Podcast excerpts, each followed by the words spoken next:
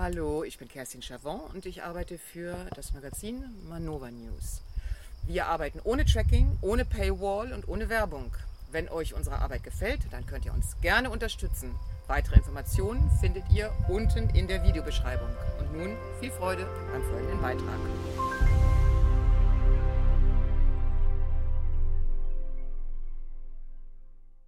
Meine sehr verehrten Damen und Herren, ich begrüße Sie herzlich zu einer neuen Ausgabe von The Great Reset.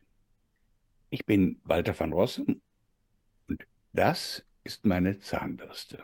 Eine schöne neue Zahnbürste, die ich mag. Allerdings bin ich erstaunt darüber, dass man sich diese Zahnbürste auch durch Bluetooth steuern lässt. Statt also einfach bloß auf den Knopf hier zu drücken, kann ich das Ding auch mit meinem Handy anmachen, einstellen, umstellen, womöglich am Weglaufen hindern. Der alte Mann und die Zahnbürste, das wäre auch nochmal ein schönes Thema, aber darum geht es heute nicht. Ich nehme die smarte Zahnbürste mal als Beispiel für die Durchdringung unserer aller Existenzen mit Digitalem. Und es geht in dem folgenden Gespräch nicht um irgendein plumpes Pro oder Contra, wollen wir das Digitale oder wollen wir das nicht, sondern um den Versuch zu verstehen, was da überhaupt passiert und was noch passieren könnte. Und da darf ich Ihnen drei Gäste vorstellen, die sich aus ganz unterschiedlichen Perspektiven mit dem Thema auseinandergesetzt haben. Zunächst Andrea Komlosi, Professorin für Wirtschaftsgeschichte an der Universität Wien. Und da meldet sie sich schon gleich. Sie heißt Komloschi. Komloschi. Liebe, fange ich gleich nochmal an und stelle sie als Andrea Komloschi, Professorin für Wirtschaftsgeschichte an der Universität Wien und Autorin des kürzlich erschienenen Buches Zeitenwende, Corona, Big Data und die kybernetische Zukunft. Und für meinen Geschmack, wenn es mit rechten Dingen zuginge, müsste das Buch eigentlich das Standardwerk für alle kommenden Debatten sein. Der Philosoph Matthias Burchardt denkt seit längerem darüber nach, was Bildung bedeutet und insbesondere darüber, was Digitalisierung mit Bildung macht. Schließlich der Publizist Milos Matuszek, Angehöriger der freischwebenden Intelligenz, so heißt auch sein Blog, in dem er regelmäßig klug und fein den Stand der Dinge verhandelt. Matthias Burchardt, ich habe oft den Eindruck, die Leute die dauernd heute die heilige Digitalisierung beschwören, wir müssten uns alle digitalisieren, sonst werden wir abgehangen und so weiter und so weiter, wissen eigentlich gar nicht so ganz genau, was das eigentlich ist. Es geht ja um etwas anderes, als dass noch irgendein äh, Zahl der Ahnungslosen an Internet angeschlossen wird oder ein noch schnelleres Handy oder eben fernlenkbare Zahnbürsten. Die Frage ist, was macht das Digitale mit der Welt? Wie funktioniert das?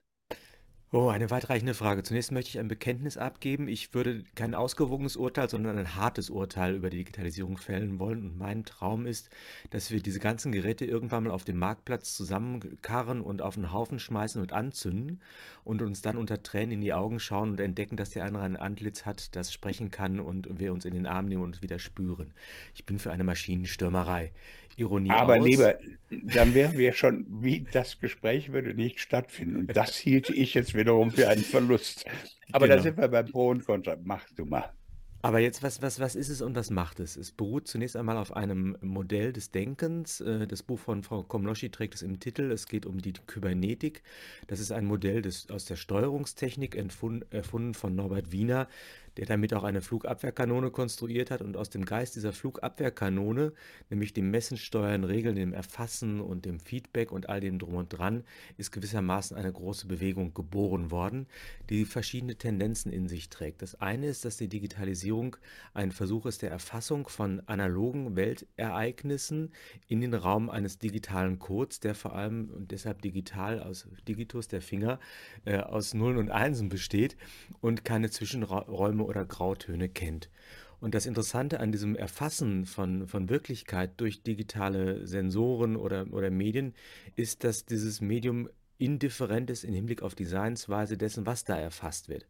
Also ob dann ein Ton, eine, eine, ein Bild, ein Gedanke oder biometrische Daten erfasst werden, sie werden alle in diesen Code übertragen Und damit ähm, entsteht eine gewisse Vergleichgültigung der Wirklichkeit und vielleicht sogar auch schon der Kern des Totalitären, dem das, äh, der dem Digitalen innewohnt, mag darin grundgelegt sein. Das ist, wäre für mich der erste Schritt, die Erfassung von Daten. Das geht aber auch noch um mehr inzwischen die, die äh, Auswertung oder Bearbeitung dieser Daten mittels statistischer Verfahren. Im Vergleich zu den Anfängen haben wir im Moment eine große Kapazität in Richtung Speicher. Wir haben eine große Geschwindigkeit in Richtung Datenverarbeitung. Und das macht es möglich, aus großen Datenmengen äh, Erkenntnisse zu extrahieren. Das Internet weiß alles, man muss nur die richtigen Fragen stellen, ist so ein Satz. Und das führt dazu, dass wir als Einzelne, aber auch in unseren Massen nicht nur erfassbar, sondern auch berechenbar werden. Und der schließlich der dritte Schritt der Digitalisierung wäre für mich die äh, Kontroll- und Steuerungsmöglichkeiten, die aus dieser Erfassung resultieren und die gewissermaßen nicht eine Doublette der analogen Welt darstellen, sondern die analoge Welt nach Maßgabe der digitalen Welt umstrukturieren. Es gibt so etwas wie eine Kategorienschleifung, also das, was wir früher unter Freundschaft verstanden haben, hat sich durch soziale Medien äh, radikal verändert. Das, was wir als Eigentum im Hinblick auf Schallplatten verstanden haben, hat sich durch diese Streaming-Dienste radikal verändert. Und so gibt es vieles, vieles mehr, was eigentlich ähm, im analogen Bereich äh, sein Recht hätte, das nun digital transformiert wird. Und das wäre erstmal nur die Implikation dieser Technik selbst. Die steht allerdings jetzt auch noch in Kontexten, nämlich in, in ökonomischen und in politischen Kontexten. Das wäre das Stichwort Überwachungskapitalismus von Shoshana Zuboff und eben auch der autoritäre Digitalstaat, wie wir ihn in den letzten Jahren kennen und lieben gelernt haben. Mon Dieu, das war doch schon mal eine Erklärung. Gibt es Einwände? Nein. Andrea Komlogi, Zeitenwende heißt ihr Buch. Und nun, das Wort hören wir ja in letzter Zeit öfters, aber die stehen nicht gerade im Verdacht, die österreichische Filiale des Weltwirtschaftsforums zu repräsentieren oder auch dem deutschen Bundeskanzler ein Echo zu bieten. Ist Zeitenwende in Ihrem Sinne eine Diagnose oder ein Programm? Es ist beides, äh, äh, wenn ich das als Beobachterin sehen kann. Im Prinzip äh, ist, ja das, was Matthias Burchardt beschrieben hat, diese Digitalisierung, schon, wenn man so will, das Ergebnis oder ein Ausdruck des Prozesses dieser Zeitenwende, weil die Welt hat ja vorher anders ausgesehen. Die, die, Welt hat vorher, war vorher industriell organisiert. Ne? Und die Zeitenwende, damit will ich eigentlich ansprechen, diesen Übergang von dem industriellen zu dem kybernetischen Prinzip, das eben auf dieser digitalen Steuerung äh, beruht. Und das industrielle Prinzip ist ja auch nicht das, mit dem wir uns als Linke eins zu eins identifizieren. Das hat natürlich auch alle möglichen Zwänge mit sich gebracht.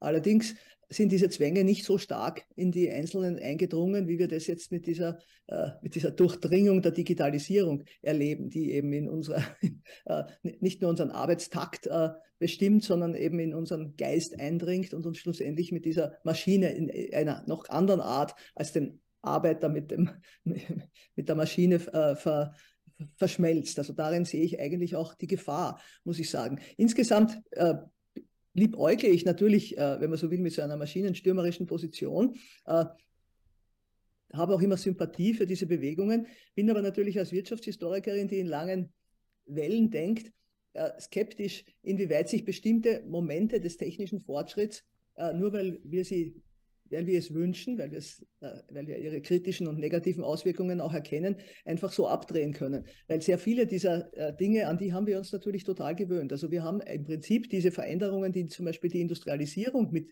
uns äh, äh gemacht hat, also mit unseren Vorfahren gemacht hat, die haben wir in der Zwischenzeit als ganz selbstverständlich äh, internalisiert. Also die Tatsache, dass wir hören, ziemlich pünktlich um 10.30 Uhr begonnen haben. Das wäre vielleicht mit jemandem im 17. Jahrhundert nicht so gegangen, weil äh, da noch irgendwie die Schweine zu füttern gewesen wären oder sich andere Prioritäten in den Vordergrund gedrängt haben. Ja? Also, dass wir äh, sozusagen uns eintakten lassen in die Welt, ja? Äh, das, äh, das ist mit uns passiert. Und insofern denke ich eigentlich, dass wir auch überlegen müssen, was können wir von dieser Digitalisierung äh, verwenden und wo, müssen, und wo gibt es einfach rote Linien. Natürlich akzeptiere ich auch die Position, dass man sagt, die Digitalisierung selbst hat eine rote Linie schon überschritten. Also darüber müsste man diskutieren. Ne? Mhm, mh. Jetzt ist die Digitalisierung ja nicht ganz neu, das ist ja schon länger unterwegs. Ähm, die, eine der Thesen Ihres, wie gesagt, sehr lesenswerten Buches ist ja, dass Corona das nochmal alles äh, sehr beschleunigt hat und wie ein Katalysator oder Brandbeschleuniger äh, funktioniert hat. Ähm, aber auch nach dem, was Sie gerade gesagt haben, hat man den Eindruck, Digitalisierung ähm, ist eine Art Schicksal. Ähm, die, die, können wir gar nicht mehr sozusagen Ja oder Nein zu sagen. Äh, die, die, die Digitalisierung ist schon die globale Geschäftsführung. Also wir kommen daran gar nicht vorbei. Ist das so? Also sozusagen, ob das wäre die Digitalisierung selbst das Subjekt? Äh, das Subjekt ist sie nicht, aber ein Schicksal ist sie bis zu einem gewissen Grade schon aus meiner Perspektive. Denn äh, in dem Moment, wo einfach eine technische Entwicklung in, in, in Gange ist, einerseits, weil äh, Erfinder äh, daran gefallen finden, das auszuprobieren und andererseits, weil eben Unternehmer dann in diese Bereiche investieren und äh, damit eine Profitabilität entsteht äh, und daraus im Prinzip eine, eine Eigendynamik entsteht. Also das ist ja nicht nur bei der Digitalisierung so, das ist ja bei der technologischen Entwicklung insgesamt so. Ne? Man kann ihr nicht alle alle Dynamik und alle Ursache zuschreiben, aber, aber in dem Moment, wo sie Eigendynamik gewinnt, äh, wird sie auch, also in letzter Konsequenz, wie Sie das sagen, auch, zum, auch zu einem Akteur, ja, zu einem Subjekt jetzt in meiner Meinung nach nicht. Ne? Äh, und äh, von daher äh, ist meine Diagnose schon, dass es, äh, dass es äh, was war die Frage, Programm oder? Ähm, Diagnose. Diagnose. Na, es ist, also aus meiner Perspektive ist es Diagnose. Äh, für mich ist es nicht Programm, denn ich würde dieses Programm eigentlich sehr radikal beschränken und würde mir in letzter Konsequenz auch wünschen, dass es nicht aufgetaucht wäre. Sehe aber, dass wir diese technische Entwicklung nicht an einem bestimmten Moment einfach so abdrehen können. Und abgesehen davon muss man halt einfach sehen, ich bin jetzt keine, die der, die der Neutralität der Technik das, Wort redet. Es gibt meiner Meinung nach bestimmte Techniken, die einfach äh, wo also die negativen Auswirkungen überwiegen. Ich bin nicht ganz sicher, ob nicht die Digitalisierung auch so etwas ist. Ich selbst empfinde es so, muss ich sagen. Ja? Äh, äh, aber dann treten natürlich sehr viele Leute auf, wie zum Beispiel auch Sie schon, Sie gesagt haben, also unsere Videokonferenz könnte nicht zustande kommen. Ich finde, wenn die, wenn die Frage nach, äh, nach der Bedeutung sozusagen der Corona-Lockdowns und, und, und, und, und Trennungs- Schritte äh, im Raum steht, dann ist natürlich ganz klar, das hat das ganz stark vorangeschoben. Äh, also dieses Digitale als Ersatz für die analoge Kommunikation und äh, alles, was damit in Verbindung steht. Und das gibt vielleicht insofern, also zeigt auch, dass es, dass es bis zu dem Moment noch nicht so äh, weit vorangeschritten war, dass eigentlich die, die damit verbundenen Unternehmen zufrieden sein konnten. Denn die sind ja jetzt ganz begeistert, äh, also die Unternehmen und sozusagen auch die Thinktanks, die das befürworten, ja, Weltwirtschaftsforum zum Beispiel, ja, die, die sagen, Corona hat jetzt der Digitalisierung sozusagen Bahn gebrochen, weil eben durch etwas, was ja auch als Disruption bezeichnet wird, also dass man die Leute aus ihren normalen Verhältnissen einfach hinaus katapultiert. Das passiert ja in dieser Radikalität nicht sehr oft in der Geschichte. Deshalb ist es eben für mich auch eine Zeitenwende in dieser Hinsicht. Ne? Äh, und dann sagt, okay, wenn ihr jetzt als menschliche Wesen weiter existieren wollt, dann vertraut doch auf das, was wir euch eh schon die längste Zeit einreden und, und einlullen in das, ja, äh, dann braucht er eben diese digitalen Medien, um zu kommunizieren, äh, um statt dem äh, Großelternbesuch eben zumindest die Bilder der Enkel zu übermitteln und, und umgekehrt, wenn ihr einkaufen wollt, dann bestellt eben, ja. Äh, natürlich wird da eh nicht viel ausgeklammert, ne, weil also die Knechte, die uns das Essen dann äh, aufgrund der Online-Bestellung ins Haus liefern, die müssen ja trotzdem noch äh, ihre physischen Füße benutzen, ne? aber auch da gibt es ja dann schon so Ideen, dass uns das dann die Drohne irgendwie am Dach liefert und, und, und solche Dinge, ja. Also, aber jedenfalls äh, diese Widerstände auch äh, und nicht nur Widerstände, diese, diese Widerständigkeit, also diese, diese Skepsis gegenüber dem, dass das alle Lebensbereiche erfasst, zu überwinden, indem es als alternativlos dargestellt wird und von vielen Leuten eben auch so angenommen wird. Das kann ich aus eigener Erfahrung sagen, denn auch ich habe mich ja zum Beispiel in meiner Lehre äh, auf das Digitale geschmissen, während ich vorher eigentlich davon relativ wenig wissen wollte. Ne?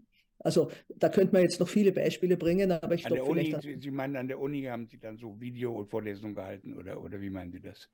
Ja sicher, wir konnten die mhm. Uni eine Zeit lang nicht einmal betreten. Ja? Also äh, insofern war die, die einzige Möglichkeit, die Lehre, zu der ich ja quasi verpflichtet bin aufgrund meines Arbeitsvertrages äh, mhm. durchzuführen, war eben jetzt plötzlich dieses Tool der Videokonferenz zu lernen und die Studierenden eben in diesem äh, digitalen Raum äh, zu begrüßen. Ne? Und äh, ich meine, ich muss sagen, ich habe da einiges gelernt, deshalb kann ich mich jetzt auch schon problemlos an solchen Konferenzen wie der, der jetzigen äh, beteiligen. Ne? Äh, also, äh, aber die zeigt uns eben auch, dass es schon eine gewisse Ambivalenz in der Sache drinsteckt, äh, weil wir ja diese Dinge eben nolens, volens benutzen, weil sie eben auch gewisse Vorteile bieten. Ne? Mhm. Jetzt tun wir immer so, wir reden über einen Gegenstand, Digitalisierung, ein Problem, ein Thema und äh, wir können sozusagen gar nicht mehr äh, unterscheiden, wie weit wir selbst schon digital äh, durchdrungen sind. Ähm, Milos Matuszek, können Sie sich an ein Leben vor dem Digitalen erinnern? Ähm, also, ist man das wirklich, wissen Sie noch, wie das geht, wenn man kein Handy hatte? Und wenn man keine E-Mails hatte und wenn man nicht solche Zoom-Dinge hatte, ähm, man kommt sich dann vor, als wäre man irgendwie ins Mittelalter abgestürzt. Ich finde es in meinem Leben gar nicht mehr. Also wie, wie habe ich das gemacht? Und ähm, das Digitalisiere ist, Digitalisierung kommt ja nicht auf uns zu und sagt, ähm, wollt ihr mich? Das ist ein Vorteil oder so. Das ist da. Äh, und wir benutzen das und sind damit im Großen und Ganzen glücklich. So, wie, wie weit ist die Invasion des Digitalen bei Ihnen äh, gekommen? Letztendlich auch äh, genauso weit wahrscheinlich wie bei den meisten anderen auch, wenn man ehrlich ist. Ich habe mich äh, hin und wieder dagegen gesträubt, habe auch mal drei Jahre auf Smartphone und so weiter verzichtet wie viele andere wahrscheinlich auch, versucht, die Bildschirmzeiten zu reduzieren, um letztendlich zu merken, man hängt in einer Abhängigkeit mit drin von diesen Strukturen, die letztendlich eine soziale Tatsache sind. Ne, wir können lange akademisch darüber reden, ob wir das alles wollen oder nicht. Ne, wenn wir auf die harten Fakten schauen, sehen wir, der Großteil der Menschen ähm, nimmt das an, übernimmt es, ähm, lebt das aus. Und insofern akzeptiert die Mehrheit all diese Systeme. Es ist im Grunde fast egal, ob wir von TikTok reden, von Überwachung, von äh, Gesundheitspässen ähm, im Rahmen von Corona oder einfach nur von ähm, banaler Smartphone-Nutzung. Ähm, in dem Maße, wie das äh, virulent geworden ist in den letzten Jahren, bringt uns, glaube ich, keine Diskussion weiter, die sagt, ja, lass uns mal überlegen auf dem grünen Hügel, wie das, wie das wieder ohne aussehen könnte. Das kann man im Kleinen gerne als Experiment weiterführen, aber die ganz große Entwicklung ähm, geht an diesen Experimenten eben vorbei.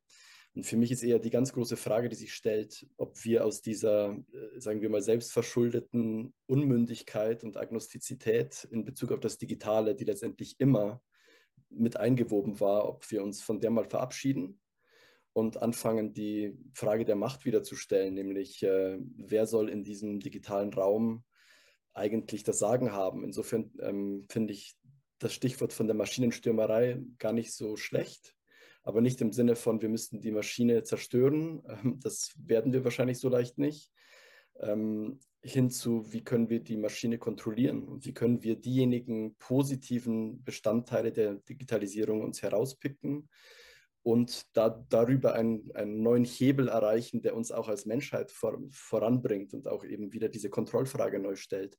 Insofern bin ich ein großer Fan der These, ähm, die mal in einem Buch aufgestellt wurde von 1997, ähm, The Sovereign Individual, das souveräne Individuum, wonach die ähm, Autoren davon ausgehen, dass die Digitalisierung so ein starkes Machtzerteilungswerkzeug ist, dass diejenigen, die dieses Werkzeug fürchten, letztendlich antizipatorisch vorweggehen müssen und versuchen müssen, dieses, dieses Werkzeug so einzusetzen, dass es die Menschen jetzt ähm, sozusagen in die Knechtschaft führt, ähm, weil das eben in 10 oder 20 Jahren nicht mehr möglich wäre, wenn wir jetzt das Potenzial, das sich ähm, in Bezug auf die Digitalisierung ähm, offenbart, nutzen würden.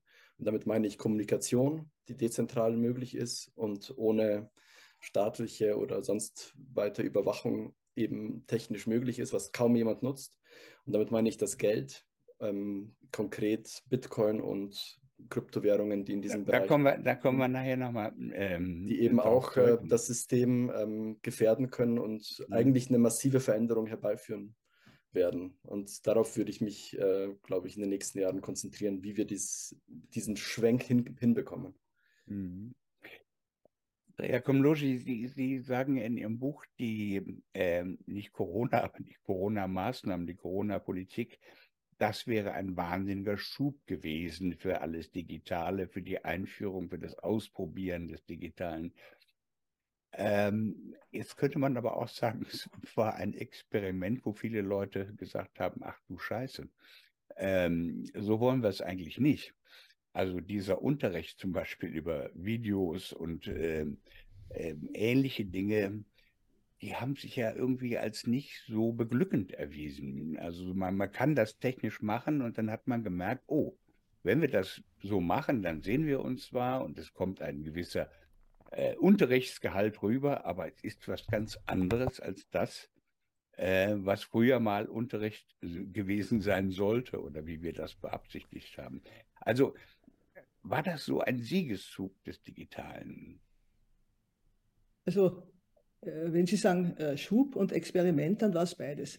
Ein Experiment, was ja insofern, als dass wir in eine Situation versetzt worden sind, wo wir eigentlich überhaupt keine Erfahrung mitbringen, äh, nämlich von jeder Kommunikation und auch weitgehend von der Berufsausübung und, und so weiter abgeschlossen zu sein, in unseren privaten Gängen eigentlich Spaziergängen, Parkbankerbenutzung und so weiter, äh, einfach äh, äh, rigiden Regeln ausgesetzt äh, zu sein, die sich dann zwar nachträglich als, äh, als äh, sozusagen grundrechtswidrig herausgestellt haben, aber nichts daran geändert haben, dass sich ja sehr viele Leute so dran gehalten haben.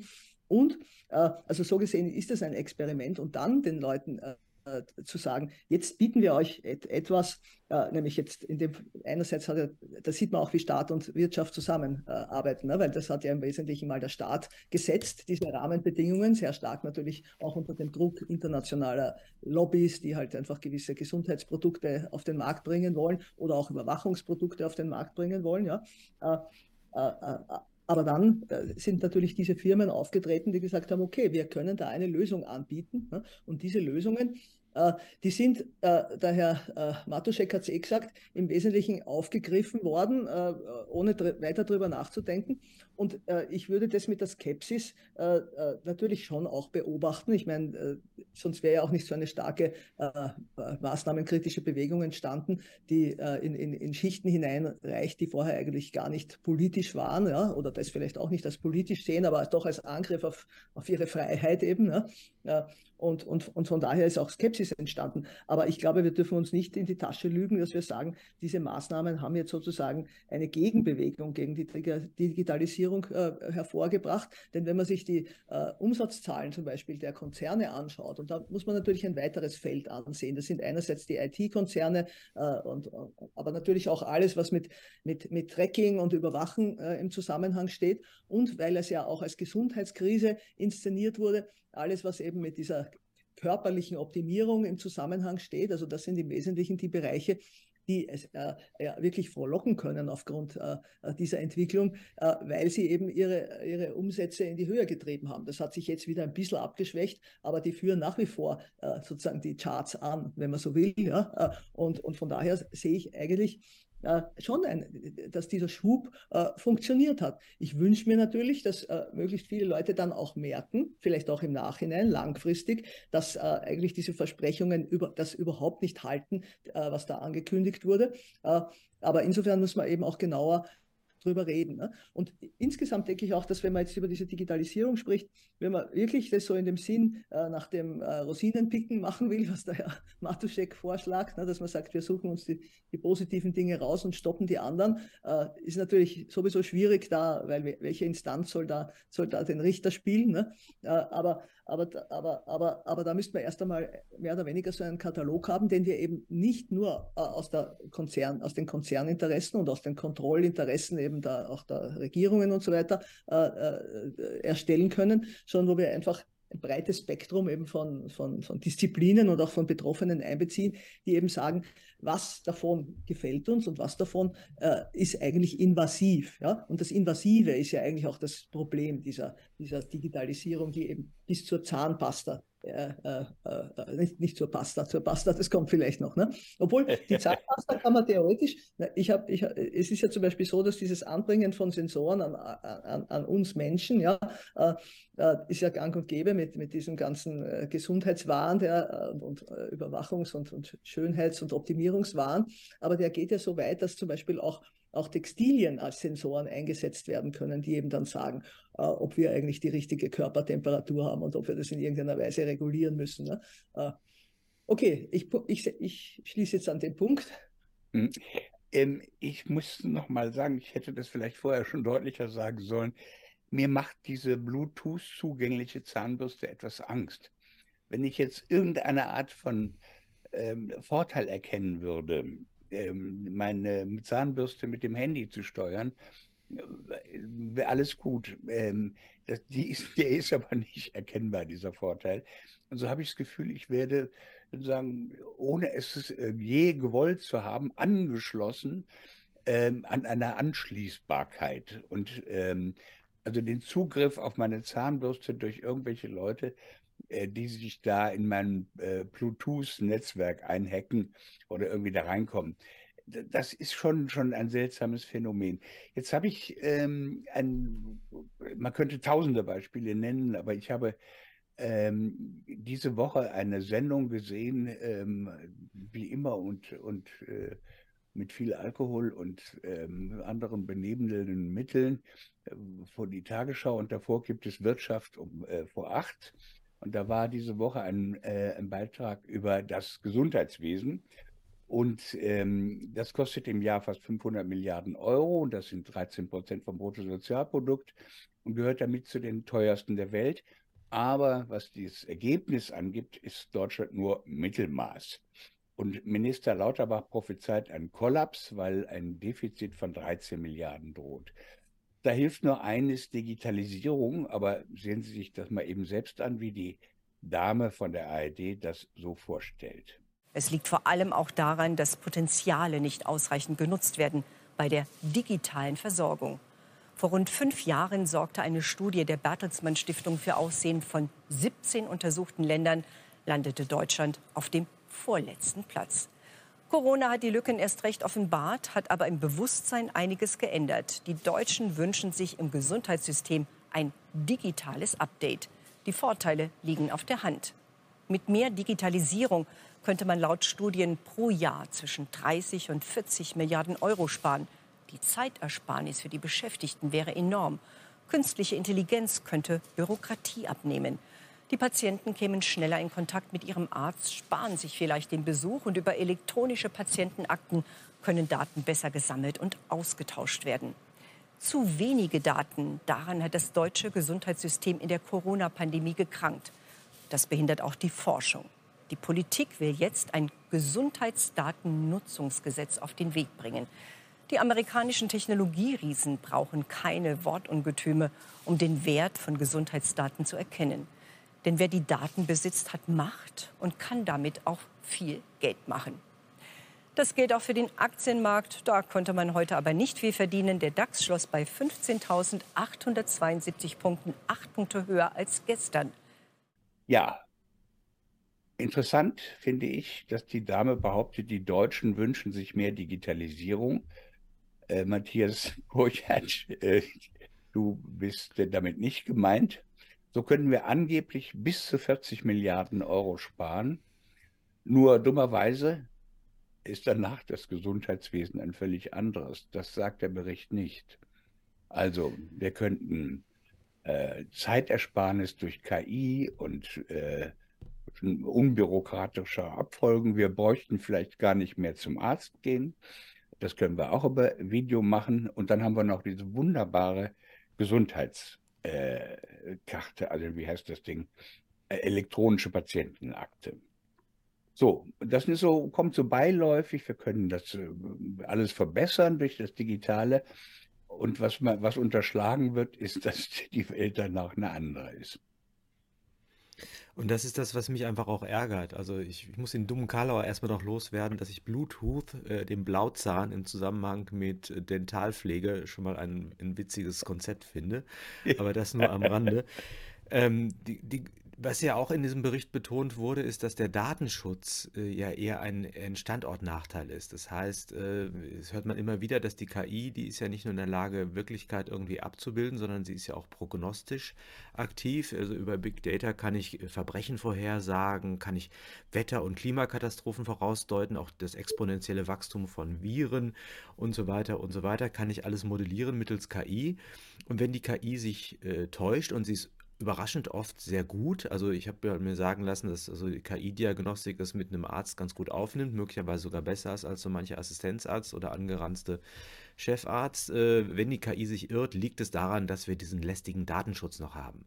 Denn je mehr die KI weiß, umso mehr äh, ist sie auch in der Lage, die richtigen Prognosen und, und Berechnungen anzustellen allein aus der Perspektive ist mir das Ganze schon sehr, sehr unheimlich. Äh, grundsätzlich ist es der Punkt, den du ansprichst, nämlich hier wird nicht über eine Steigerung eines bestehenden Systems nachgedacht, sondern die Transformation eines Systems. Und dass das System momentan schon so teuer ist, liegt eben auch an der Ökonomisierung des Gesundheitswesens, an falschen Anreizstrukturen, Fallpauschalen und so weiter. Und wenn ich erstmal eine Katastrophe schaffe, für die ich dann Digitalisierung als Lösung anbiete, dann ist das natürlich eine ziemlich verlogene Sache, wie wir das auch aus der Digitalisierung und, und Corona kennen. Das ist, das ist aus dem Change Management der Gedanke der Burning Platform, macht den Boden unter den Füßen der Leute so heiß, dass sie dann dahin springen, wo du sie haben möchtest. Also das, das, das ärgert mich schon mal ungemein. Die Geldersparnis, die da erforderlich wird, die brauchen wir natürlich ganz dringend, weil wir natürlich uns für Altenpflege, Wohnraum und Bildung und sinnvolles Leben äh, engagieren möchten. Ach nee, wir möchten ja Kriege führen. Äh, auch dazu dient jetzt die, Geldersparnis im Gesundheitswesen. Auch da kann ich tatsächlich nur zynisch darauf antworten. Und ähm, wenn ich die Grundfrage, die jetzt zwischen uns dreien oder vier noch im Raum steht, mal nochmal aufgreifen darf, ist, glaube ich, der Vorschlag von Herrn Matuschek der realistische und zugleich möchte ich nochmal ein intellektuelles Bedenken anmelden, nämlich die Frage nach der Werkzeughaftigkeit des Digitalen. Also selbst wenn ich mir die Rosinen rauspicke, bin ich immer noch gezwungen, mich einem System zu unterwerfen, das eine, einen Seinsmodus nach sich zieht, den ich nicht in der Hand habe. Das kann man an der Dialektik von Herr und Knecht, wie es bei Hegel entfaltet ist, ganz gut darstellen. Zunächst klingt es aber so, als wären wir die Herren und die Digitalisierung muss uns äh, genügen und das tun, was wir, was wir wollen. Das Problem ist aber auch, dass der Knecht ebenfalls Macht über den Herrn entfaltet, weil er das, was er, äh, was er kann, der Herr verlernt. Das heißt, ich übertrage jetzt bestimmte Dinge an den, an den Knecht und kann es dann selber nicht mehr. Das heißt, der Knecht kann dann rumbocken und rumzicken und ich muss ähm, ja, mich ihm auch unterwerfen in der Art und Weise, wie er das zustande bringt, was ich brauche.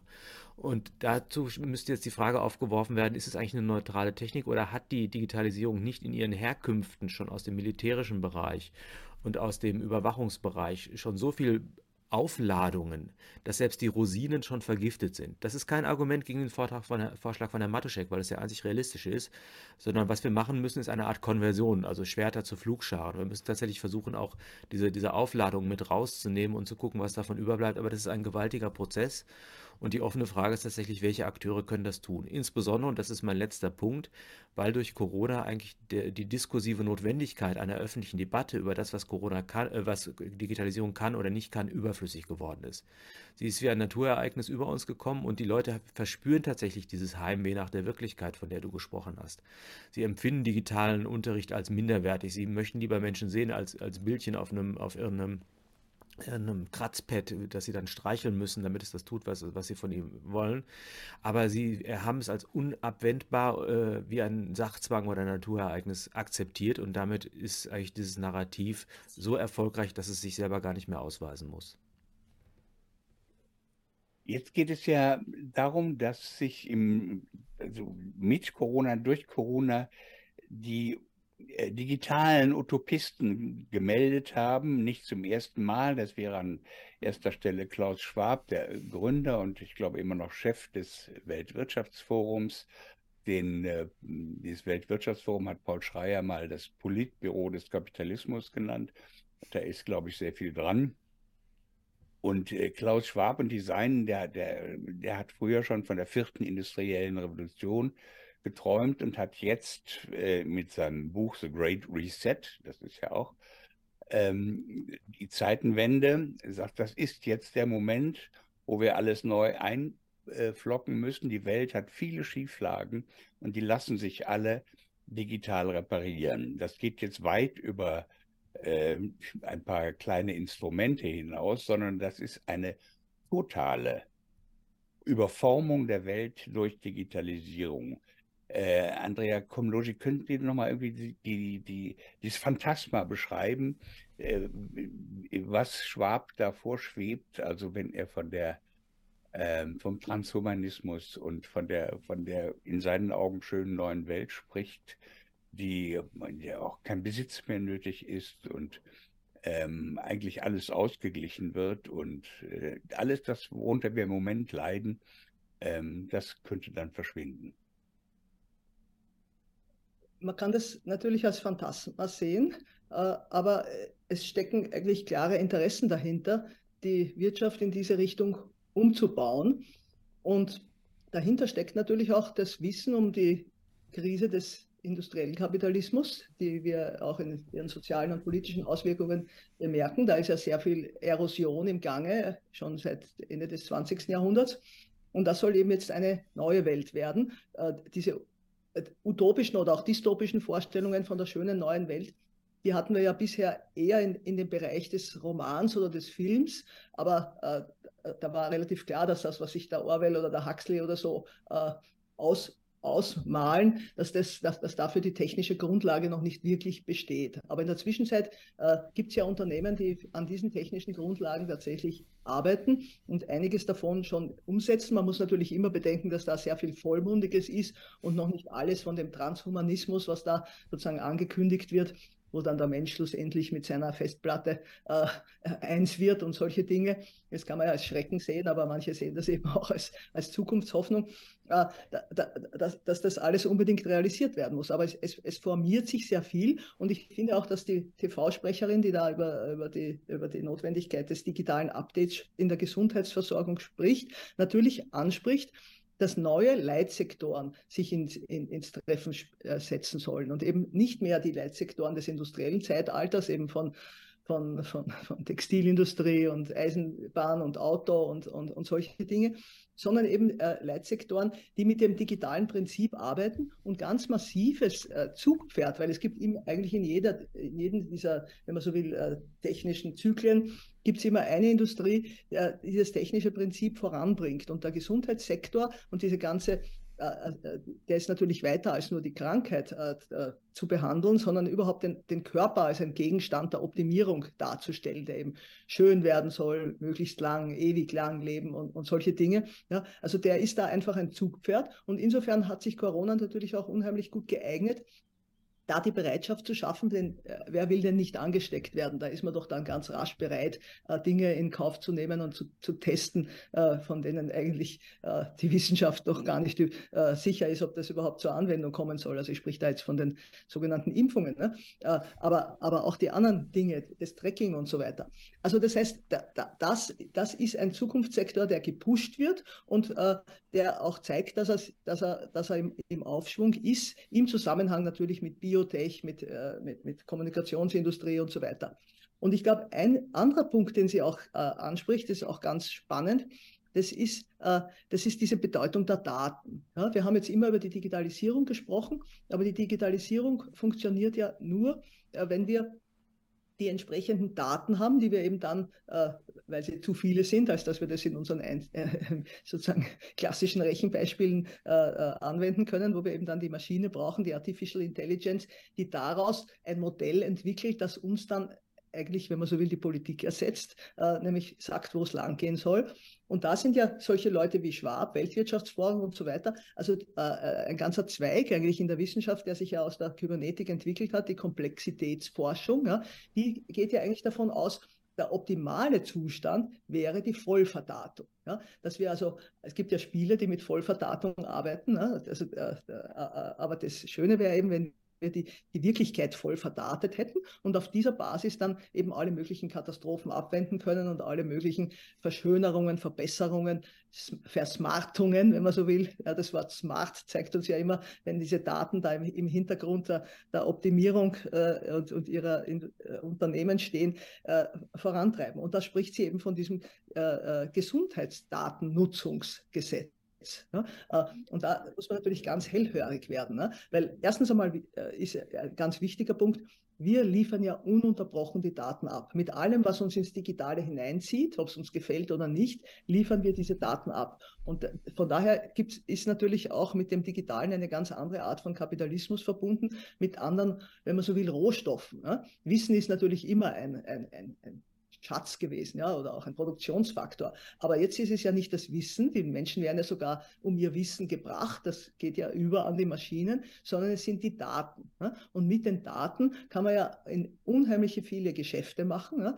Unsere Daten, wenn wir, wenn wir sozusagen spielen oder auch arbeiten äh, mit, den, mit dem Digitalen, äh, fallen ja immer als, äh, nicht nur als Nebenprodukt, sondern als, als wesentliches Geschäftsprodukt an, das eben dann an Werbekunden verkauft wird. Und die Werbekunden machen ja mit damit etwas etwas. Das ist ja das, was die Schubhoff so schön aufzeigt, ne? dass dann, äh, dass die verarbeitet werden und dass dann neue Produkte, neue Prozesse entwickelt werden, die dann immer in Rückkoppelung, das ist ja auch dieses kybernetische Prinzip, das eben äh, äh, den Menschen immer wieder äh, sozusagen als Lieferanten von Daten, aber auch als, als, äh, als Feedback-Maschine äh, einbaut in den Prozess, der eigentlich schlussendlich gegen seine eigene Kompetenz gerichtet ist. Ja? Und da, da, verspricht sie uns, es wird ein Gesundheitsdatennutzungsgesetz kommen. Das spricht natürlich auch die Tatsache an, dass Gesundheitsdaten ja bisher als öffentliche Daten nicht einfach der privaten Nutzung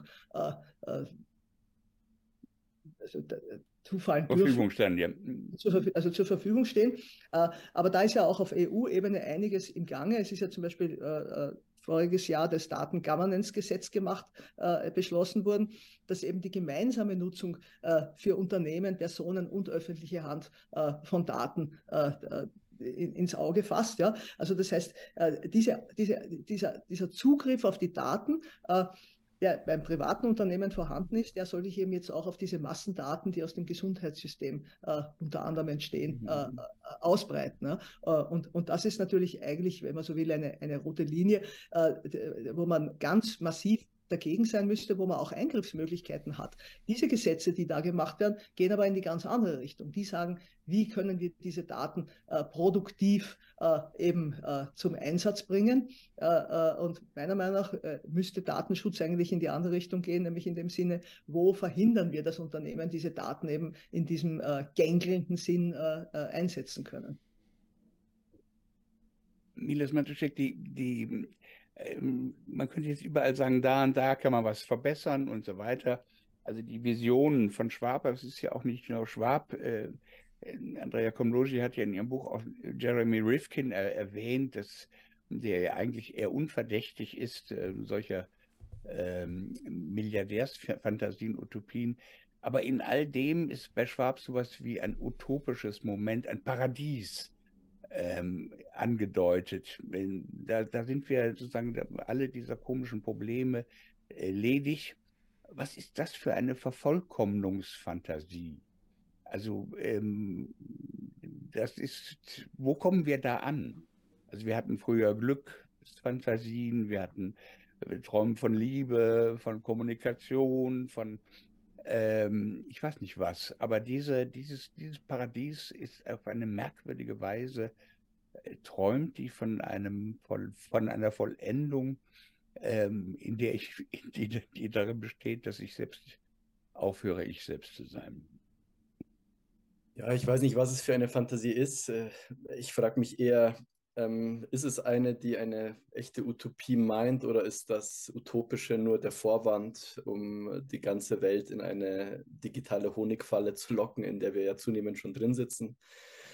Und da gibt es das schöne Stichwort vom schlüsselfertigen Totalitarismus. Ne? Also die These, die sagt, es ist eigentlich schon alles da, um uns herum aufgebaut, was es braucht, um einen finalen Zugriff auf jedes Individuum auf der Welt zu erreichen. Ne? Also quasi Kontrolle, man kontrolliert, wie weit man, in welchem Radius man sich bewegen kann, welche Stoffe man zu sich zu nehmen hat, äh, wann man arbeiten geht, all diese Dinge. Ähm, und ja, jetzt hängt es nur davon ab, dass irgendwer den Knopf drückt und das Ganze scharf stellt. Also wenn ich einen Herrn Schwab von irgendwelchen tollen Dingen hören rede, dann sehe ich einen Gefängniswärter, der sich als äh, ja, Freiheitsstatue tarnt.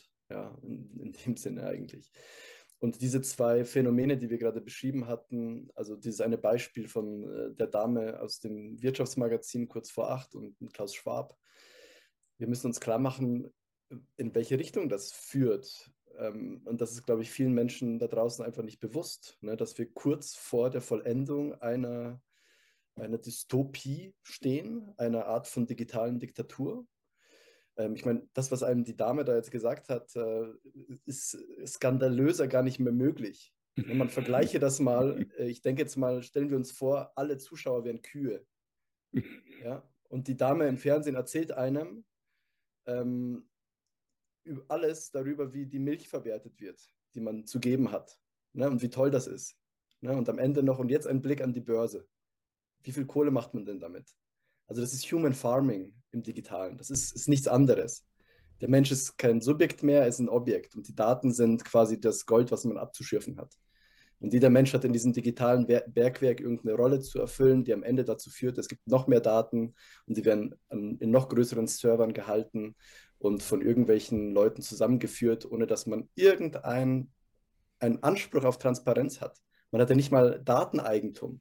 Ne? Also der Staat behandelt einen jetzt schon wie ein Nutztier. Und das ist das Skandalöse daran. Das ist dieser Shift, ne? weil in der Verfassung steht was anderes. Ne? Da steht was von der Würde des Menschen und von dem Verbot, den Menschen zum Objekt zu degradieren. Und genau das passiert jetzt. Ob das ein, ein Herr Schwab ist mit seinen Fantasien, ähm, von der Verschmelzung des Biologischen und des Digitalen zu einer, von einer Cyborgisierung. Ich sehe dann nichts anderes als ein digitales, äh, halb analoges Cyborg-Wesen vor mir, was in den nächsten zehn Jahren ähm, ja, Frondienst leistet. Und aus diesem Frondienst, aus diesem Feudalsystem müssen wir raus. Das ist doch das Problem. Das ist ein, eine Form des äh, unterschwelligen, mit tiefen Indoktrination seit, seit Jahrzehnten vorbereiteten Landnahme äh, eines imperialistischen Feldzugs geht gegen den Einzelnen ähm, und einem nie dieser Krieg erklärt worden ist, sondern es immer hieß, äh, hier kannst du dich noch ein bisschen besser präsentieren, ja. da hast du hier noch dein LinkedIn äh, für, deine, für deinen äh, Lebenslauf, da hast du hier dein Facebook für deine Freunde, dort hast du dein Tinder für deine Liebeleien. Und alle sitzen in dieser verdammten Honigfalle drin. Und keiner checkt, äh, dass das das Problem ist. Und äh, mit jeder neuen Verheißung geht es tiefer in diese, in diese Falle. Und deswegen. Ähm, ja.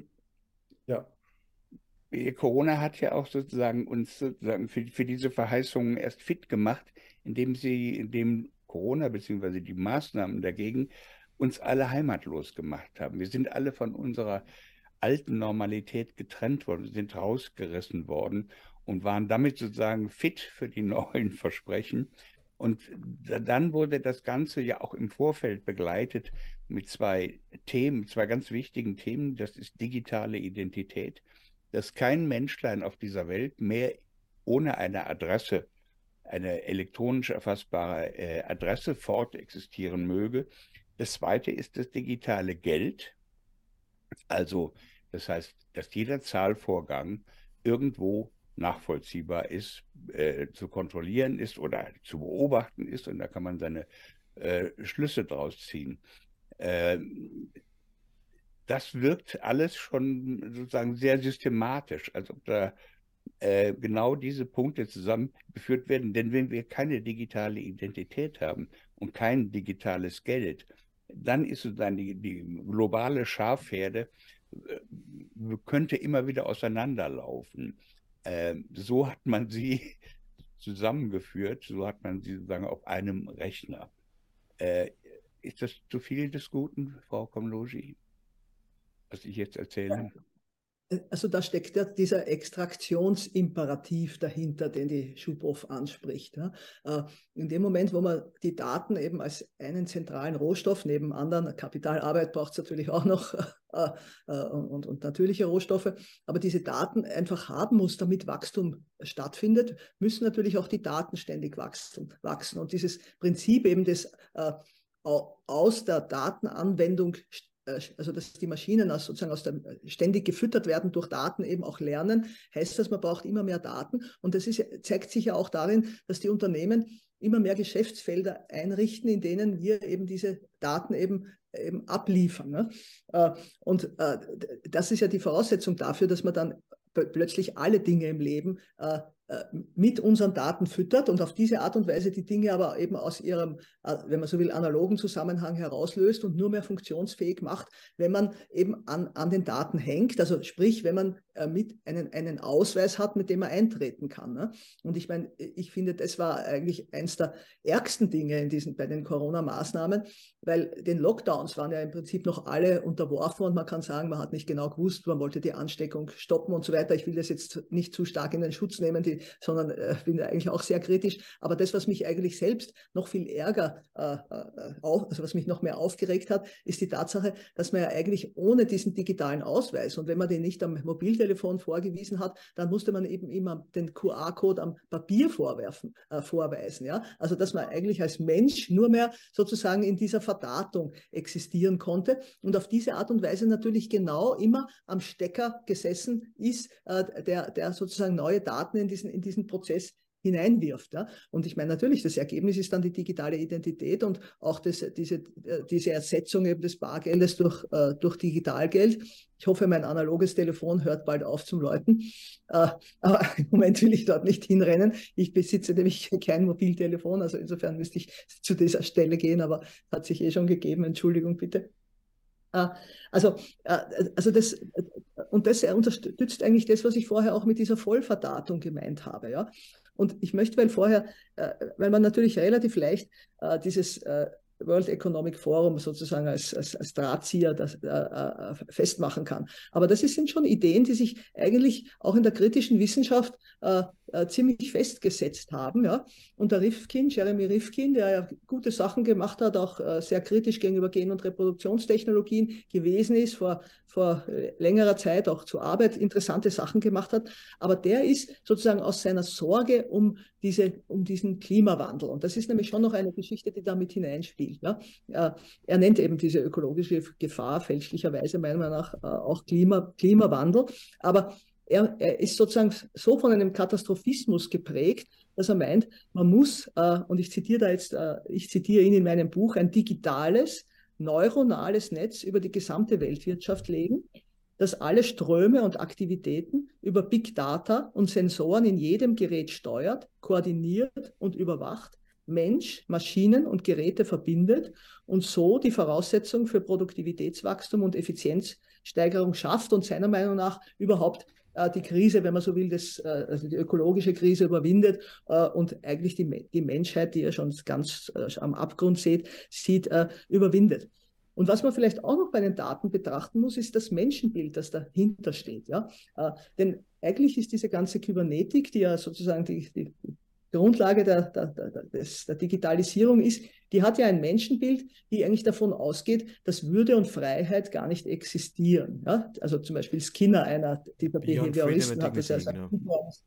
das Buch ist, äh, genommen. Die, die, die wissen, äh, die sagen Würde und Freiheit, das hat man eigentlich nur glauben können, solange man nicht gewusst hat, dass eigentlich der Mensch aus Nervenströmen und, und sonstigen äh, Muskeln und Reflexen besteht, äh, die eben äh, äh, sozusagen gesteuert werden können. Und insofern steckt da ein Menschenbild dahinter, hinter, dass den Mensch eigentlich wie eine Maschine sieht und deshalb wie eine Maschine eben auch mit anderen Maschinen verbunden werden kann. Ne? Und das ist ja, äh, also insofern muss ich dem Herrn Burkhardt natürlich recht geben, äh, ganz grundsätzlich ist es einfach äh, so, dass da Dinge in Gang gesetzt wurden, teilweise sogar sehr blauäugig, weil diese ersten Kybernetiker, die da in den 50er Jahren zusammengekommen sind, die waren ja teilweise von, so wie das ja bei Schwab und Rifkin und so weiter jetzt auch noch anklingt, von positiven Utopien geprägt, dass man eben neue, äh, komplexe Zusammenhänge erkennt und, und eben ein besseres Leben macht. Aber in, in, tatsächlich muss man sagen, ist hinter all diesen vollmundigen Ankündigungen, auch zwischen diesen, diesen Visionen, die da diese Boys im Silicon Valley, Valley hatten, wenn sie geglaubt haben, äh, sozusagen mit dem Computer wird jetzt plötzlich die horizontale Kommunikation, die Hierarchien äh, zerstören oder so, ist natürlich immer, es sind immer Unternehmen gesessen, die genau auf diese Branchen gesetzt haben als neue Wachstumsbranchen und eigentlich diese Communities sehr stark eben auch als, als, äh, als Zugkräfte verwendet haben, um das zu popularisieren. Ne? Wenn ich mal die, die Widersprüche hm, auch in den Narrativen nochmal aufmerksam machen äh, darf, das ist, das ist sozusagen, das hat keine politische Sprengkraft mehr, weil diese Widersprüche kein Einwand gegen die Propagandisten, sondern eine Waffe gegen die Unterworfenen sind. Aber trotzdem haben wir da eine gewaltige Differenz. Wir hören von den Globalisten wie von den Linken immer No Borders, No Nations und haben natürlich durch die Digitalisierung eine Möglichkeit von Smart Borders, die nicht dazu dienen, Migrationsströme irgendwie äh, zu, zu, zu steuern, sondern die uns davon äh, abhält, unsere 15-Minuten-Städte zu verlassen oder ein Restaurant zu betreten, wenn wir den falschen Gesundheitsstatus haben. Das wäre der erste Widerspruch. Der zweite Widerspruch ist der zwischen dem Klimadiskurs und dem Digitalisierungsdiskurs. Das finde ich äh, geradezu zynisch. Also ich, ich halte überhaupt nichts vom Klimadiskurs, aber ich halte zum Beispiel davon, die Schöpfung zu bewahren als Christ.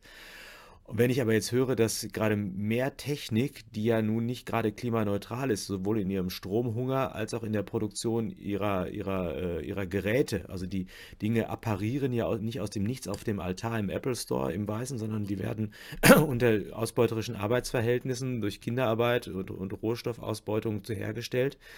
Und das ist ein gewaltiger Hunger, der da entsteht. Und auch eine Netflix-Serie, habe ich mir mal sagen lassen, hat einen Strombedarf. Äh, da, da kann man also, wenn man den abschalten würde, Putin mehr schaden, als wenn wir die Oma im Winter frieren lassen oder mit dem Waschlappen duschen.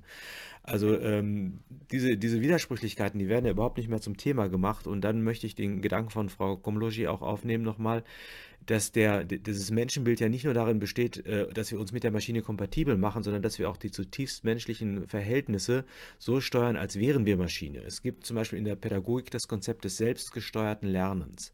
Das heißt, hier ist genau dieses kybernetische Modell einer Zielvorgabe, die, die gegeben wird und einer Selbststeuerung im Hinblick auf diese Zielvorgabe immer schon so äh, eingebaut, dass die, dass die Kinder wie kleine Mini-Roboter durch die Lernumgebungen navigieren und die zwischenmenschliche Beziehung zwischen Mensch und Mitmensch, äh, das Ich äh, wird am Du zum Ich, sagt Martin Buber, oder alles wirkliche Leben ist Begegnung. All diese Aspekte werden gewissermaßen verzichtbar, weil wir in so kleine digitale Mikrosteuerpartikel zerlegt werden, sodass die Digitalisierung eben in ihrem Rückschlag auf die Zwischenmenschlichkeit eben auch noch un, unabsehbare Folgen zeitigt, die letztendlich zur Abwicklung eben von elementaren Kulturpraxen wie letztendlich auch Politik, äh, Familiarität, Liebe, Gespräch und all diese Dinge, die werden ja nivelliert, weil wir uns selber am Modell der Maschine betrachten. Nur nochmal, um auch den, den Unterschied deutlich zu machen. Es gibt ja Leute, die sagen, ja, der Computer, irgendwann wird er Bewusstsein haben und dann, äh, und er kann Sprache verstehen. Das sind alles Anthropomorphismen. Das heißt, es, wir vermenschlichen die Maschine, was aber möglich wird, weil wir uns vorher selber technomorph betrachtet haben, nämlich äh, unsere, unsere Sprache verkürzt haben auf Kommunikation. Das können Maschinen. Die können Signale austauschen. Aber was sie nicht haben, ist das Problem des Verstehens. Ja? Die Maschine versteht nichts. Maschinen haben auch keine Muttersprache. Sprache ist für uns das Eintauchen in die Welt im Medium des Sozialen, vor allem äh, idealerweise eingebettet in eine geschützte Situation, die auch von Liebe geprägt ist. Ein Computer hat keine Mutter und das, insofern kann das, was er, äh, aus, was er von sich geben kann, im besten Fall Geräusch sein, aber niemals Sprache, so wie wir Menschen sie verstehen. Damit erübrigt sich ja die Frage, warum du als äh, Bildungsphilosoph, denn damit hast du dich sehr viel beschäftigt hast, ähm, Problem, Probleme mit der Digitalisierung des Bildungswesens hat. Sag nochmal auf einen Punkt gebracht, äh, was ist die Inkompatibilität? Also es gibt zwei Tendenzen der Digitalisierung. Das eine ist die Abkopplung vom Menschen und die, die, die, die, diese Forderung, dass der, dass der Schüler sich selber verhält wie eine, ein kybernetisches System, das sich selber steuert. Das ist dieses selbstgesteuerte Lernen. Das wurde früher immer mit, mit Reformpädagogik überhöht und als emanzipatorisch beschrieben. Letztendlich ist es sozusagen die Selbstunterwerfung unter die Imperative, die mir sozusagen die, die, die, diese aufklärerischen, emanzipatorischen Tendenzen völlig absprechen. Und das andere ist eben diese Nutzung der Schüler, der Schüler als Datenquelle, dass sozusagen Maschinen jetzt plötzlich den Lehrer ersetzen und dann Quizzes durchführen und, und in Imperativen zu den Schülern sprechen, Gamification-Elemente einbauen und all das, was wir eigentlich für die Entfaltung von Mündigkeit bräuchten, äh, zugunsten von trivialpsychologischen Ausbeutungs- und Motivationssystemen zerstört. Mündigkeit brauchen wir die dann überhaupt noch? Also es, ist, ähm, es wird ja im Übrigen auch keiner gefragt, ob er das jetzt alles möchte oder nicht. Und, ähm, und außerdem ähm, machen ja Schwab und auch viele andere Leute gar kein Hehl daraus, dass dieser Prozess der Digitalisierung ungeheure Verwerfungen produzieren wird. Also die Einführung dieser Technik in aller möglichen Bereiche, zum Beispiel Arbeit, Also es wird eine ungeheure Arbeitslosigkeit geben. Ähm, und das nehmen die auch alles in Kauf. Also das sind sozusagen die Gestehungsunkosten, so wie man sagen könnte, die Entstehung des Kapitalismus war irrsinnig menschenverschlingend. Das wiederholt sich jetzt eigentlich ähm, auch bei den, bei den Fantasien der Digitalisierung, die ja irgendwie eine große Befreiung sein soll, aber ich glaube eher eine Befreiung von uns selbst. Also Also das darf ich zur Arbeit was, was sagen? Äh, natürlich äh, ersetzt, äh, ersetzen Roboter und, und Maschinen menschliche Arbeitskraft. Als ob die, die ganz große Erwerbsarbeitslosigkeit kommen wird, ist trotzdem eine Frage, weil die Digitalisierung natürlich auch neue Bereiche anstößt, die sehr wohl weiterhin Arbeit äh, brauchen. Äh, und ich meine jetzt nicht nur unbezahlte Arbeit, die sowieso im Hintergrund immer stattfindet, damit die Menschen überhaupt äh, überleben können in den Familien und, äh, und äh, äh, ja, auch in der kleinen Landwirtschaft und so weiter, sondern ich meine auch bezahlte Arbeit. Es ist eigentlich eher eine Polarisierung. Es wird, es wird hier immer gesagt, dass dass wenige werden diese, diese tollen Ingenieurs- und, und Innovationsjobs kriegen, die dann über Digi im digitalen Nomadentum äh, sozusagen grenzenlose Freiheit genießen können. Es äh, ist natürlich auf eine ganz kleine Schicht beschränkt, äh, wobei es natürlich in, in, in, ich würde sagen, in der Ausbildung, also bei jungen Leuten eine Attraktivität hat, dass man zu denen irgendwie aufsteigt. Äh, das sind ja auch dann im Prinzip auch oft unmenschliche Arbeitsverhältnisse, weil das, weil das sozusagen dann Workaholics werden, die, die äh, ohne Sozialversicherung äh, möglicherweise dran zugrunde gehen. Aber solange die Hoffnung besteht, lassen sich Leute natürlich auf das ein. Aber ein großer Teil von denen wird natürlich einfach kognitives Proletariat, dass diese Maschinen irgendwie füttert und in Gang hält und ansteckt und so weiter. Es hat ja, es, es ist ja nicht davon auszugehen, dass, dass es eine menschenleere Welt sein wird. Und darüber hinaus sehen wir das ja jetzt auch schon.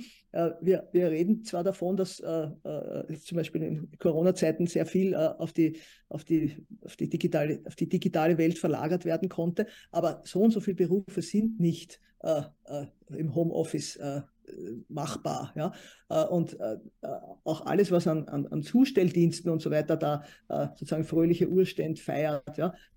das, ich sehe sie ständig herumfahren mit ihren Fahrrädern oder mit ihren äh, kleinen Wägelchen äh, und irgendwas ausliefern. Und ich sehe auch ganz genau, äh, wer das jeweils ist. Die Pakete liefern die Pakistanier aus. Es kommt darauf an, wo man ist, aber wenn man jetzt von Wien ausgeht, ne, dann ist klar Paketlieferung, das ist Pakistani und, äh, und, und Essenszustellung, das sind eher Studenten und, äh, und, und, äh, und so weiter. Ja? Also das heißt, es, es, es explodieren eigentlich im Hintergrund äh, auch die auch die, auch die, auch die, auch die schwere Arbeit. Ja? Also in, in, insofern ist, ist es eine Illusion. Aber was man natürlich auch bedenken muss, ist, inwieweit ist eigentlich das, was wir tun, wenn wir anklicken, ja, also wenn wir sozusagen unsere Dienste selbst verrichten, ja, also äh, im Telebanking zum Beispiel oder im, im, im Tele äh, äh Govern, Governing und so weiter, äh, äh, inwieweit leisten wir da Arbeit? Und äh, das ist eigentlich, man könnte sagen, umstritten, weil es ist ja eine, eine Arbeit, die die man nicht wirklich als sinnvoll und produktiv darstellen kann. Also so gesehen ist es eigentlich eine Arbeit, die Ivan Illich schon als Schattenarbeit bezeichnet hat, die notwendig ist zum Überleben, ohne dass es aber eigentlich eine, eine sinnvolle Tätigkeit darstellt. Ja, äh, aber aus der Perspektive der Unternehmen, denen wir damit helfen, diese Arbeitskräfte einzusparen, äh, ist es natürlich ein ganz konkreter Wert, den wir da äh, zuschießen, nämlich sowohl mit unserer Zeit, aber noch mehr mit dem, dass ja jeder dieser Dinge eben auch wieder mit der zur Verfügungstellung von Daten verbunden ist. Und Daten sind eben äh, auch Geld oder etwas Verwertbares. Ne? Äh, und von daher äh, finde ich, ist es zu einfach zu sagen, die Arbeit verschwindet, sondern die Arbeit transformiert sich, äh, sie polarisiert sich und sie transformiert sich. Und, und ich würde auch sagen, also das ist etwas, was, was eher so in der, sagen wir so, für die linke Theorie vielleicht ganz interessant ist, die ja immer davon ausgegangen ist, der Mehrwert, der wird sozusagen aus der, aus der bezahlten Arbeit äh, durch den Kapitalisten äh, extrahiert. Ja? Und jetzt würde ich sagen, diese Arbeit verschwindet äh, in, in dem Maße, wie sie, wie sie roboterisiert wird oder, oder verschwindet. Äh, nicht ganz, aber äh, verhältnismäßig. aber sie wird ersetzt durch die Möglichkeit, Mehrwert eben aus den Daten zu extrahieren, die man zur Verfügung stellt. Ja? Und das ist so eine theoretische Überlegung, die, äh, die finde ich, äh, notwendig ist, um auch einfach von gewissen Schablonen äh, wegzukommen, wie man, wie man Ausbeutung in der Gesellschaft zum Beispiel definiert. Ja. Äh, erfordert vielleicht noch mehr Präzision, als ich äh, da jetzt gegeben habe, ja. aber die, die Aneignung von Daten als eine wesentliche Quelle des Mehrwerts, jeder Marxist wird sich jetzt ins Herz gestochen fühlen, ja, aber meiner Meinung nach müsste jeder Marxist sagen, ich muss einfach diese Marxische Theorie äh, an die heutigen Verhältnisse anpassen, wo eben Daten ein wesentlicher äh, Rohstoff ist, der von den Menschen sozusagen ständig ins System geworfen wird. Äh, und insofern muss man eigentlich auch auf der theoretischen Ebene da, da neue Wege gehen. Sie haben gesagt, ähm, man muss sich rauspicken, was da an Möglichkeiten ist und sozusagen nicht sich dem Ganzen unterwerfen. Und es ist ja nicht so, als ob sie das nicht schon täten. Ähm, ich sage, die ähm, schreiben diesen wunderbaren Blog, Freischwebende Intelligenz, das ist auch zum Teil in Buchfassung erschienen. Und da geht es immer wieder um Bitcoin. Das ist etwas, was ihnen sehr wichtig ist und das ist nun urdigital. Ähm, da geht es, das geht alles überhaupt nur über Recheneinheiten, Blockchains. Ähm, und da sagen sie, da, da bin ich dabei, und da, ohne Wenn und Aber. Sagen Sie nochmal eben, was ist das, was Sie so begeistert an Blockchain, äh, an, an Bitcoin, an dieser Kryptowährung Bitcoin? Und Sie meinen auch gerade Bitcoin, es gibt ja mittlerweile relativ viele äh, Kryptowährungen.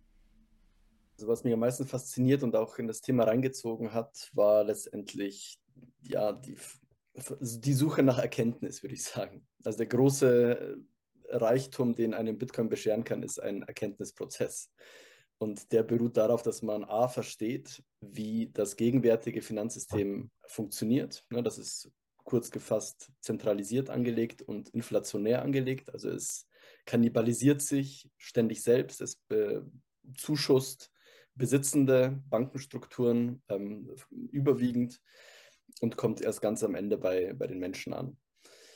Und äh, es beruht letztendlich auf einem, ja, auf einem Schuldsystem mit, mit Zinsen und so weiter. Also es ist eine Art von Medium, was aber gleichzeitig äh, für die Ausbeutung sehr gut geeignet ist. Und äh, es ist, wie gesagt, nicht, äh, nicht nachhaltig. Also es muss kollabieren und diejenigen, die das Spiel betreiben, werden immer wieder Reformen durchführen und, ähm, und schauen, dass sie ihre Macht, äh, Macht so sichern, egal wie das Medium heißt. Und Bitcoin bricht das zum ersten Mal auf. Also wenn man sich mit Bitcoin beschäftigt, versteht man, dass es einen Antagonisten gibt zu diesem System, der auch Liquidität aus dem alten System abzweigt und auf sich vereint und ein dezentrales System hochbringt, bei dem niemand eine Transaktion von irgendwem an irgendwen verhindern kann. Das ist sehr, sehr wichtig. Also im Kern ist Bitcoin ein, der erste rein virtuelle Vermögenswert, der noch dazu auf einer eigenen Infrastruktur läuft, nämlich der Blockchain. Und da sind wir bei einem uralten Thema, wie entsteht Macht? Macht entsteht dadurch, dass man Kanäle kontrolliert. Ob das früher die physischen Kanäle, Panama-Kanal, Suez-Kanal waren, ob es später ein Kanal war wie ähm, eben Kommunikation, Mobilfunk, ob es Social Media ist als Kanal, ob es hier YouTube ist, was wir hier betreiben als Kanal. Wer in diesen Kanälen ähm, das Sagen hat, äh, hat Macht. Ne? Wenn uns YouTube abstellt, äh, ist es vorbei mit, mit der schönen Sendung von Walter von Rossum. Insofern der große ähm, Vorteil, sich mit Bitcoin beschäftig zu beschäftigen, liegt tatsächlich darin, zu erkennen, dass Bürger die Macht haben. Und da bin ich ähm, ein bisschen anderer Meinung als, als Herr Burchardt vorhin mit den vergifteten Rosinen. Ne? Das ist ein schönes Bild. Aber ich glaube, es ist eher so, wie wenn man sagt, äh, wir gucken auf Bitcoin oder auf die, auf die Digitalisierung wie auf den Mond. Ne, da gibt es die helle Seite, die wird dauernd angeschienen. Das ist das, was wir sehen, Facebook, Social Media und so weiter. Und dann gibt es eben noch die dunkle Seite, die in dem Fall die gute Seite ist. Äh, also ein ganz, äh, ja, ein, ein, eine Litanei an Anwendungsfällen, die eben sagen wir mal, nicht korrumpierbar sind. Denn zur Digitalisierung gehören eben auch Dinge wie Kryptographie, wie äh, private Kommunikation. Und ähm, um einfach mal ein Beispiel zu nennen, klar kann man sagen, unsere alle E-Mails werden gescannt und äh, sind letztendlich transparent, genauso wie unsere WhatsApp-Nachrichten. Aber wenn es eben Signal gibt als Applikation oder Trema oder es gibt Verschlüsselungstechniken, PGP, dann kann ich nicht sagen, alles, ist, alles sind vergiftete Rosinen, sondern das sind eben die Rosinen, die man nutzen kann, um sich noch äh, zu nähren. Und Bitcoin oder noch, noch viel mehr ähm, private Kryptowährungen, die wirklich keine, ja, keinen Schluss mehr zulassen auf die selbst eine Pseudonymität einer Person, sind da einfach äh, existent und ein, ein Weg hinaus. Und ich glaube, dass viele sich nicht bewusst machen, in, in welchen wichtigen Monaten wir gerade leben. Christine Lagarde, die EZB-Präsidentin, hat letztendlich angekündigt, dass die neuen Zentralbankwährungen im Oktober ausgerollt werden. Na, das bedeutet, jeder bekommt ein Konto direkt bei der Zentralbank. Jede Transaktion ist durch diejenigen, die diese Kanäle beherrschen, verhinderbar. Wenn Sie morgen eine Verkehrsübertretung machen, äh, wird Ihnen übermorgen die Summe schon von Ihrem Konto abgezogen. Und äh, letztendlich, das ist die Dystopie, die uns im Geldsystem erwartet. Ja, also Und kein Bargeld mehr. Hm? Kein Bargeld mehr, eine inflationäre Währung, die immer an Kaufkraft verliert und die letztendlich kontrollierbar ist und über die Macht direkt ausgeübt werden kann. Das heißt, äh, abweichendes Verhalten wird sanktioniert. Das ist wie, äh, wie Strafe sozusagen ohne, ja, ohne, ohne Urteilsspruch, sondern die folgt direkt auf dem Fuß. Und wer sein Vermögen sichern will, muss sich Gedanken machen über Systeme, die außerhalb von diesem System laufen. Und damit ist, äh, ist, das, äh, ja, ist dieser Weg beschritten. Und Bitcoin ist bisher dasjenige System, das am wenigsten korrumpierbar ist und am sichersten sich als sichersten herausgestellt hat. Und äh, ja, darauf läuft es äh, für mich hinaus. Insofern, ähm, auch da gilt natürlich immer eine gewisse Skepsis. Auch da ist nicht alles perfekt. Auch da gibt es Manipulationsmöglichkeiten, es gibt Betrugsmöglichkeiten, es gibt äh, Kryptobörsen, die sich mit dem Geld davon machen, all diese Dinge. Aber es ist das System, was bisher am meisten Muskeln gezeigt hat und am meisten gezeigt hat, äh, wir können dem System quasi ein Schnippchen schlagen. Und es, ist, es wirkt so gefährlich für das System, dass seit zwölf Jahren nichts unversucht äh, gelassen wird, um dieses System zu zerstören. Und es funktioniert einfach nicht. Es geht nicht. Also man fürchtet sich davor. Deswegen müssen jetzt diese Zentralbankwährungen als quasi, naja, die, die Alternative des bösen Systems eingeführt werden, um vielleicht diese Krypto-Community nochmal zu spalten. das ist eh schon eine recht gespaltene Community in einige wenige, die sich nur auf Bitcoin stützen und viele, die eben in allen möglichen Sachen drin sind. Und wahrscheinlich werden auch wieder ein paar erwischt mit diesen CBDCs und die lassen sich darauf ein. Aber ja, letztendlich ähm, auch das, was wir jetzt erleben, dieser Crackdown gegen Krypto mit neuen Regulierungen der EU und so weiter. Ich meine, sie müssen versuchen, dieses alternative System jetzt massiv zu schädigen, um dann als Lösung für alle Probleme ihre CBDCs anzu, anzu, anzubringen. Aber das ist nichts anderes als eine Währungsreform. Das sind ähm, das sind digitale Zentralbankwährungen. Okay. Ja, Central Bank Digital Currencies. Und äh, die letztendlich. Sind, die, die sind ähm, dann, man kann dann an dieser Zentralbank nicht vorbei. Keine Zahlung, genau. die nicht über die läuft. Ja. Und das ist die totale Kontrolle. Ähm, und ich muss gestehen, lieber Miller, ich gehöre zu denen, die offenkundig nicht wissen, in welchen Zeiten wir leben. Ich wusste nicht, dass die EU in Gestalt von Madame Lagarde das jetzt schon irgendwie einführen will.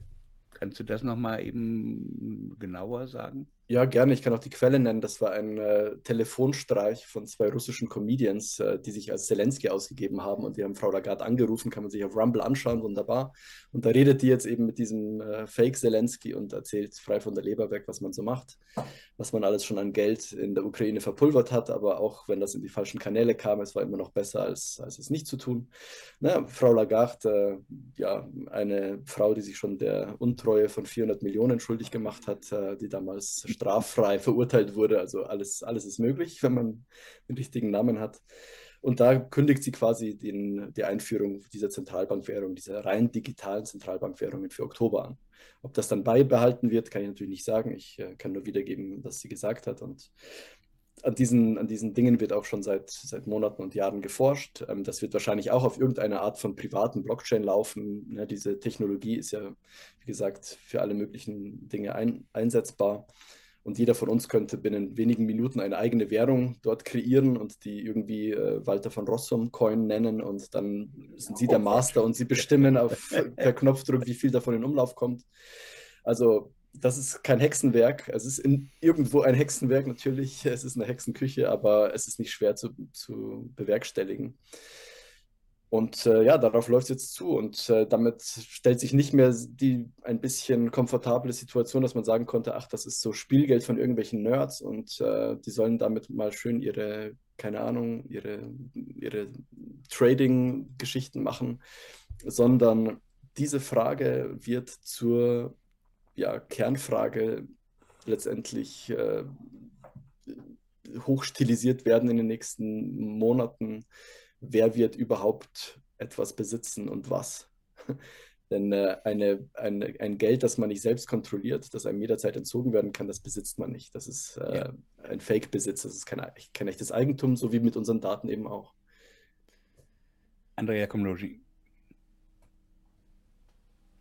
Ich kann Ihre Euphorie, Herr Matuschek, nicht teilen und möchte es kurz begründen, obwohl Sie sicher über die äh, Kryptowährungen wesentlich besser Bescheid wissen als ich. Aber trotzdem, mir scheint es, wie wenn man den Teufel mit dem Bezlebub austreibt.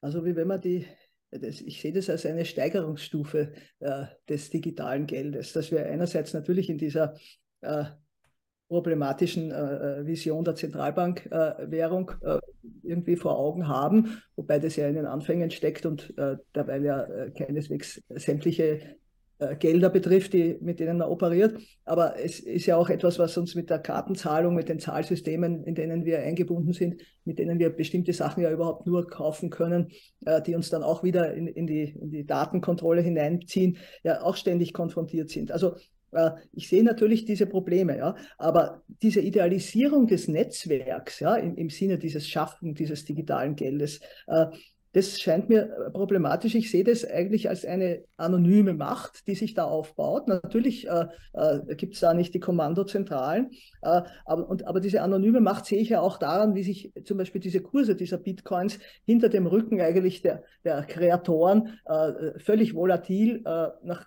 möglicherweise Marktkriterien oder weiß es eigentlich nicht genau, äh, rauf und runter bewegen, äh, was natürlich äh, es auch völlig unsicher macht, in diesen Währungen überhaupt äh, sich zu veranlagen. Ja? Abgesehen davon, dass die Teilhabe natürlich äh, unheimliche äh, Kenntnisse und schlussendlich auch,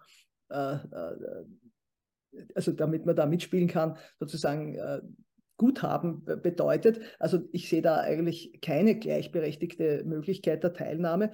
Und dann äh, ist ja etwas, was immer wieder ins Treffen gespielt wird, die, die Energie, die äh, für, äh, notwendig ist, um, um, diese Währung sozusagen zu schürfen. Ja, das ist ja auch ein Rohstoff, äh, deshalb dieser komische Begriff. Ja.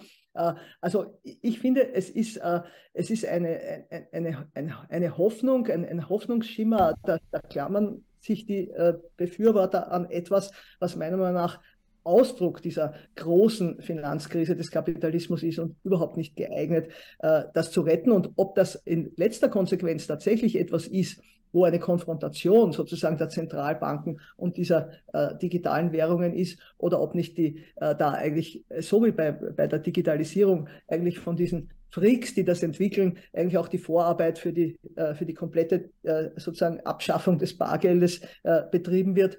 Äh, da bin ich mir nicht sicher. Also da müsste man meiner Meinung nach noch weiter diskutieren. Aber es ist günstig, meiner Meinung nach, zu diskutieren, ohne das nicht sozusagen als, als, als sozusagen äh, gottgleich oder, oder als die Lösung vor sich herzutragen. Das erinnert mich ein bisschen an das, wie eben auch die Digitalisierung als die Lösung äh, vor sich hergetragen wird, äh, sondern äh, das müsste man meiner Meinung nach hinterfragen. Wenn ich darauf antworten darf. Leider wenn, viele Dinge. Zu lange, weil wir müssen gleich aufhören, weil Frau Komlogi weg muss. Gerne, ich äh, will es ganz kurz machen, weil einfach viele Dinge nicht ganz richtig sind. Also Sie brauchen nicht wahnsinnig viel Erfahrung, um Bitcoin zu kaufen. Sie können es binnen drei Minuten tun.